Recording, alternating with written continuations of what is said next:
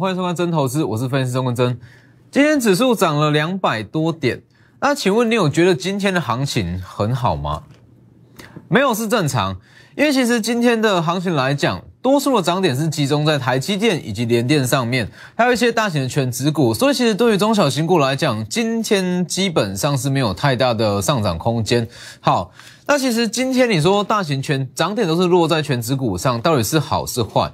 其实对于一般投资人来讲，当然会觉得说今天行情好像是无感哦，这很正常，除非你是去买全指股。好，但是无感没有关系，因为这是一个好的开始，这是一个现象，它背后代表意义也是说这个时间点的市场资金已经真的开始转进台股，就像我昨天讲的。其实两大最本周本周两大最重要的事情已经结束了。第一叫做联储会的会议，那第二叫做 OPEC 的原油协议。那基本上这两件事都没有造成股市太大的波动，但是无所谓，反正资金已经开始去进场。那为什么它会在？为什么说今天涨权指股代表资金进场？等一下我们再来讲。那今天的重点其实就要放在说剩下两个月嘛，呃，二零二一年剩下最后两个月，这两个月到底该去做什么样的操作？才有办法去提升你的绩效。那我先给各位一个观念：如果你要说会在这两个月内做最积极的操作，绝对会是投信的基金经理人。为什么？等一下再来讲。先加入我的 Light。Lighter 跟 Telegram ID 都是 W 一七八 V 一七八。来，各位去看一下这张，联电营收创历史新高，有没有觉得很眼熟？联电在昨天公布十月份的营收是创下了历史的新高，历史新高。好，你去回顾一下，有点似曾相识的感觉，没有错。因为我从十月底我就不断预告，不断预告台联电它的十月营收会创历史新高。昨天联电正式公告，但是我早在十月二十七号我就跟你说过，这里十月预估营收有机会创高的个股，我直接公开一档嘛，二三零三的联电有没有？十天前就跟你预告，其余的九档里面有一档也是创新高，自己加入了 Light 去看。还有最重要的是，今天这个台积电跟联电其实涨幅都不错，尤其是台积电收的很高，但是请注意了，台积电十月份的营收不见得是好的哦，哦，不见得是好的哦，所以能不能追？去看这张图，特别预告台积电十月营收可能会怎么走。今天可能很多人会想买，请你先去看一下它的十月份预估的营收。好，那回到重点，反正这个时间点，大资金已经开始正式进场。其实以今天指数来讲，我们单看表面当然是非常的漂亮啦，但是如果是体感的涨点，你说中小型股有没有动？基本上今天是没有太大的动静。今天其实指数是中场上涨了两百一十八点，扣除掉台积电，大概只涨了。一百点左右，那再扣除掉像是联电，那联电跟联发科或是一些大型全资股，基本上今天的加权指数是没有太大的动静，所以今天表面上很好看，但实际上还好。好，那两大事件结束，市场资金已经开始进场。其实大家可以去回顾一下，你去回顾一下这几天我一直在强调，这几天我一直在强调说，目前市场资金非常非常多。新台币从高点以来，这样一路往下升值，往下升值，这些资金都还没有进入股市。好，那再来是说中小型股获利了结出来的资金也还没有进场。但是我先给各位重点，这个其实是一整套的逻辑啊，就是说当时美元在升值，那新台币在贬值嘛。外资去调节，外资去卖全值股，把资金抽回去美元上面。好，那当美元开始在贬值，新台币开始在升值，外资会重新把部位买回来。等于是说，他会重新把国际的热热钱那汇入这个台呃新台币里面，所以新台币它会升值升值。好，那这些钱是从哪里来的？这些钱是之前外资他去卖全资股所抽出来的。所以当这些热钱他要重新投入股市，他一定是从全资股买。所以没错嘛，各位去回顾一下我上周一直在强调的，全资股它一定要涨。为什么？全资股一定会涨。因为这么大量的新台币，它不可能通通去买中小型股，为那量不够。全指股总有一天要涨。那当全指股开始涨，一开始绝对不会说全面齐涨，但全指股开始涨，这就是一个现象，代表说资金要开始转入。所以你去看，今天涨全指股对你来讲无感没有关系，这是一个好现象。所以这个时间点就是要赶快针对说一些中小型股之后可能会欣赏中小型股，现在做布局。好，那我们回到刚刚所提到的重点，既然是年底最后两个月啊，最后两个月，那谁会最积极去做账？应该说谁会最积极去去拼绩效？很简单，投信的基金经理人。其实，在整个金融业的业内啦，因为我之前也是本土的券商出身的嘛，卷属本土法人机构出身。其实，在这样子整个业内里面，好，那要最快红的捷径是什么？就是去把一档基金的绩效做好。它年化报酬率如果非常的漂亮，好，它在隔一年它成为明星的基金，明星的一档标的的话，好，很多投资人去申购，那我跟你说，它会红的非常快。所以这个时间点。年底的重投信剩下两个月，投信基金它会去拼绩效，哦，他会去拼绩效。其实投信它的基金，它最重，你说能不能在明年去成为所谓的明星的基金，或者说明星的基金经理人？很重要的一点就是年化报酬率。你说一季或是一个月，这个都还好，最重要的是年年报酬率。你去看，各位去回想一下，你如果要去买任何的基金，你要去申购什么基金，电动车什么基金都好。你第一个会去看什么？年化报酬率，你会去看他去年到底赚了多少，基金净值是怎么走，你才会去选择它。所以在这个时间点，我跟你说，基金经理人会非常积极的在去做绩效。他要怎么做？这里做梦题材加上数字，要这两大项。其实基金经理人他要去拼绩效，他一定是朝向中小型股。那中小型股要强，那不外乎就是。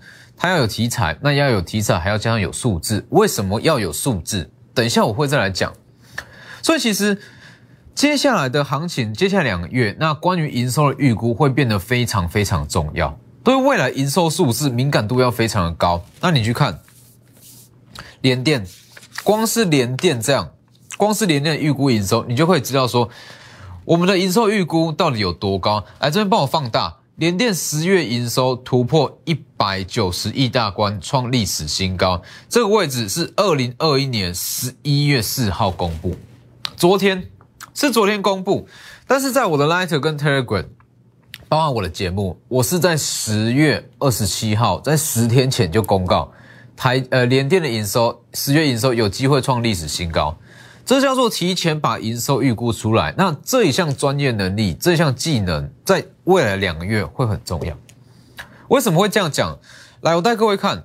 其实为什么我会说基金经理人要去做绩效，他要去拼绩效？第一最重要的是要有营收啊。第一最重要的是要有题材。好，做梦题材什么都好，好，反正要有题材。有题材之外，一定要加上数字。你说有数字一定会涨吗？其实也不见得。但是数字是一项媒介。哦，是不是像媒介？我先带各位看一个例子，三零三五的资源，三零三五的资源基本上在这两一两个月，它股价是翻了一倍，从一百一到最高两百一十九，就是我从九月底就不断预告的低价 IP 嘛，Q 三获利年季增三十趴，符合预期。智源全市场最早预告了一档股票，三零三五智源，当时预告才一亿多出头。好，这不是重点。重点是说，为什么智源它能够这样股价翻了一倍？从我预告以来，一百一到两百一十九，真的是足足将近是一倍，这没有问题。怎么办到的？其实智源就是很标准，它有题材又有数字。那你接下来要找的就是像智源这类型的股票。其实智源一百一到一百六，大家去回顾一下，为什么一百六以上的智源，我一直跟你说，它在走的是嘎空，是嘎空，不要去追，因为涨到哪里你不知道。不知道它是在走高空，其实最正规的买盘是一百一到一百六，这一段算是合理的涨幅，一百一到一百六。好，那为什么有办法再从一百六到两百一十九？应该说这一段一百一到一百六是真的在反映它的基本面跟它产业面。好，从一百六到两百一十九，这样短短不到两周的时间，有一个很有趣的现象，这短短不到两周的时间。本土券商总共出了十一份报告，你没有听错，在两周内，两周内十个交易日，本土券商合计出了十一份报告。哪些券商我就不讲了，反正加加种种，全部都是看多，全部都是看多，全部都是 sell side 的报告。好，一旦出来，投资人会去追价，那一些市场的市场派的大户也会跟着去追价。所以，在这段期间，从一百六到两百一十九，光是靠这种 sales 的报告，就把股价往上推，在再往上推三根，第一根、第二根、第三根，足足多了三根涨停板。从一百六到两百一十九，所以它会酝酿出一个非常极端的涨势，股价翻倍，一百一到两百一十九，从一百元到一百六，这算是正规的买盘。从一百六到两百一十九，是因为出了一大堆一卡车的 sell side 报告，才营造出这样子硬拉的买盘。所以这个逻辑就是这样。其实你要把它的涨势看成是两段，那。当它的比较正规的买盘合理的涨势涨到一个程度，其实要再涨有难度，一定要有新的利多。那最好的利多是什么？其实市场上投资人啦，不管是散户、大户，还是市场派，或是一些忠实户都好，他都会去对所谓的券商报告去买单。哦，不论不论多或不论多或少啦，或多或少都一定会看，哦，都一定会说。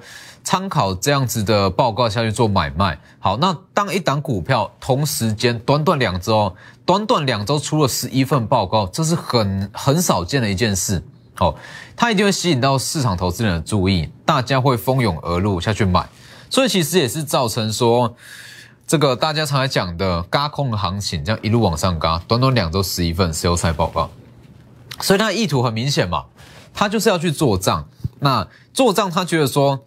因为投信其实在这个位置哦，大约是一百一到一百六，是买了不少的不少张数部位。好，那他好不容易建立起部位，要怎么把部位扩大，让它再往上拉？往上拉最快的方式出报告，是不是？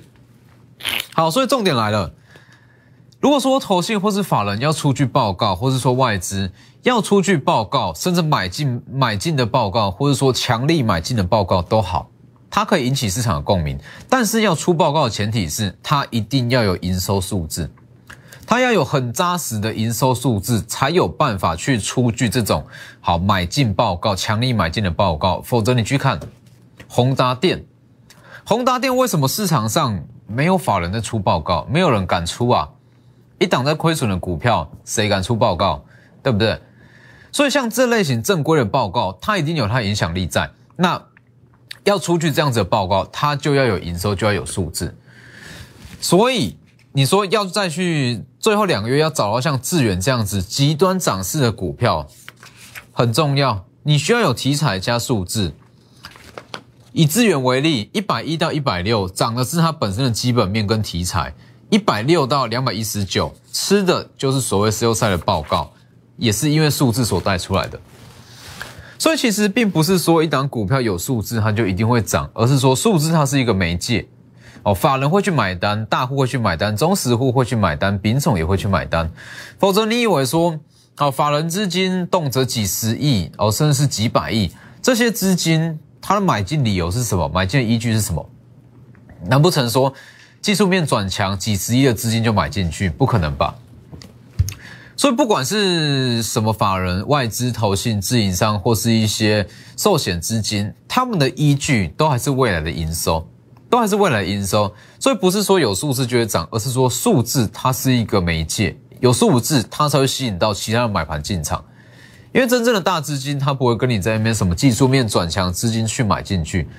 所以这个时间点预估营收会变得非常非常的重要，我们就针对这一块下去做买进，像是包含像是光照或深茂、中探针或者说智源这些我们做过的股票，通通都符合这样子的这样子的条件。所以接下来的几档股票也是一样，这一档吧，隐藏版离岸风电全年 EPS 年增五百趴，有它的有它的数字在，还有这一档。新贵版的台积电，哦，它也是有它的数字在。其实这样新贵版的台积电，它最大的利多在于说，他们家这个东西比较不方便在节目上讲哦。反正新贵版的台积电，它的空间很大。那如果你想在年底拼绩效，那想要可以接受新贵的股票，利用广告时间就直接来电，直接来电来了解。我们先进一段广告。好，所以年底最后两个月，那我们就是要来去冲刺绩效。那说到冲刺绩效，全市场没有人比基金经理人更想去拼绩效，哦，没有人比他们更想去拼绩效。成为一位明星经理人最快的捷径，就是要把绩效做出来，把年化报酬率用得漂亮。所以没有人比他们更想去做。那所以你要去冲绩效，跟着基金经理人准没错。那要去跟他们，当然不是说他们买什么追什么，而是说你的眼光要跟他们同步。哦，所谓的同步就是说你要先知道说他们会朝什么样的方向去选股。那就像我刚刚讲的，包含像是题材，那包含像是数字，这些都很重要。所以为什么我有办法在资源起涨之前？那我就提前预告说它的营收，或者说就提前买进，运用的也是这样子的逻辑。低价 IP 这一档就是智源，九月底就在讲，十月七号，现在拉到了多少钱？自己去看。所以像智源也是运用这样子的逻辑，所以才有办法在起涨前提前去买。那等它营收开出来，那报告一路这样连续性的发出来，它股价一路往上走。哦，所以数字会很重要。那当然说说到数字，不是说已知的数字。我再强调一次，这里所说的数字都是未来的数字，未知的数字。已经公开的营收，它不过就是一串数字哦，对股价没有任何影响。股价反映的永远是未来，所以看的是未来的预估营收。那说到未来预估营收，我绝对比谁都还要擅长。哦，预估营收这个东西，长期以来，你可以加入我的 Light 跟 Telegram 去看。哦，长期以来，我的平均准确度都落在。八成左右，八成。我预告十档，八档会中；十五档，十三档会中。所以你看，像是这一张表，这张表除了像二三零三的联电以外，还有一档叫做八零四六南电。哦，南电也在这张表里面。南电是不是也创新高？南电在十月份的营收，它是前一天公告。那前一天公告，南电十月份的营收创新高，股价一路涨。好，但是我在十月二十七号我就告，我就预告，南电营收会创新高，包含联电也是。联电昨天公告十月营收是创新高，今天涨了三趴，但是联电的十月份营收，我在十月二十七，在十天前我就预告它会创新高。所以其实像这样子的东西，在整个之后的。两个月啊，会变得说非常重要。那你也不用说为什么这样，到底是怎么办到的？这么高准确度的营收预估，到底是怎么办到的？你只需要知道这个东西，你在网络绝对 Google 不到，你在任何坊间的教科书啦、什么教学的书籍绝对学不到。其实这种营收预估，正常来讲，只有法人圈会知道。那如果说你想知道，很简单，你就直接加入我的 Lighter。不定时也都会发布，Lighter 跟 Telegram 都会有 W E W E 一七八。好，所以在这个时间点，那我们就是因为资金已经开始转向了全指股，那等到全指股开始在休息，应该说开始在震荡，因为全指股不可能一直涨，包括像联电，包括像台积电，它不可能说一路往上涨十帕二十帕，不可能。好，等它开始在休息，资金就会转往新的强势股。那所谓新的强势股，就像我这几天一直在强调的，既然这是最后两个月的绩效冲刺，你不要去浪费资金，不要去浪费资金做什么跌升反弹，例如像是面板，面板你期望它会在往上涨三成吗？不可能吧？面板驱动 IC，蹲泰、天域、联勇、细创，你期望它会在往上涨三成吗？很难。还有像是旧的强势股，包含像是这几档，其实我们做过这几档都算了。那只是说它有机会再创高，但是不建议去追，像深茂、深茂啦、汉磊啦、中探针，其实这些都是它涨势很强，没有错。近期表现其实也不错。那今天三三零五的深茂还在创高，一度是一度是涨停嘛？这种股票还是会续强，但是你说你要再期望它涨个三成四成，难度很高。那这不是我要的。既然是要去拼绩效。我们就是要挑涨势最大、上涨空间最大的股票，全新的强势股。那就像我刚刚所讲的，它要有题材加数字，空有题材没有用，空有题材它没有办法像智远一样，靠一堆报告去把它股价再硬拉三根，没有办法。所以要找出极端的行情、极端的强势股，它一定是要题材配合上数字，它会最强。好，那你去看好，那另外像重点在于说 IP。整个 IP 产业我讲过，因为今天最强势的一群，除了像面板哦，面板不建议去买，它就是跌升反弹。除了面板以外，包含像是 IP，今天比较整齐强势、比较强的族群还是 IP。那其实我一直在强调，IP 在整个第四季它会休息，但绝对不会结束，涨势不会结束。建立在哪里？它涨是不会结束的，这个利基点建立在利旺不断创高。来，我带各位看，今天三五九二的利旺又在创高，创高代表说它会把整个 IP 的天花板一直拉高，一直拉高。那其实呃，利旺它在这几天它是通过这个可变电阻式的记忆体的 IP，那通过联电四十纳米的认证，也代表说。因为四十纳米它已经算成熟制程，联电它成熟制程在涨价，利旺它的权利金又可以再往上涨，所以今天又在创高。